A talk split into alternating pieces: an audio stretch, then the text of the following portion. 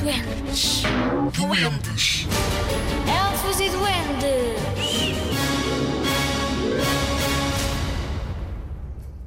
O polegarzinho guloso.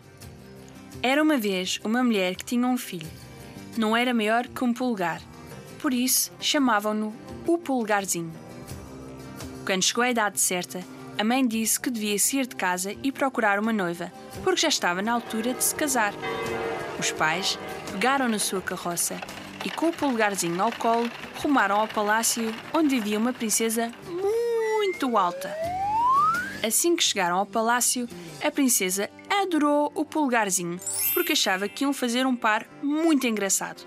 O casamento foi marcado imediatamente. No dia da festa do casamento, Polegarzinho sentou-se na mesa, ao lado da princesa. Mas quando queria comer, não conseguia chegar ao prato. Se a princesa não o ajudasse e o pusesse em cima do prato, não teria comido absolutamente nada. Correu tudo bem, enquanto comia do prato. Mas depois chegou a sobremesa. Arroz doce de leite com manteiga derretida no meio. Hum, que delícia! Ele queria tanto tirar um pouco da manteiga derretida com a sua colher e enterrá-la no lado da tigela para saborear o arroz doce com a manteiga. A princesa estava distraída a deliciar-se com a sua sobremesa, pelo que decidiu que se ia pôr em bicos de pés no canto da tigela e tentar chegar à manteiga com a colher. Ai!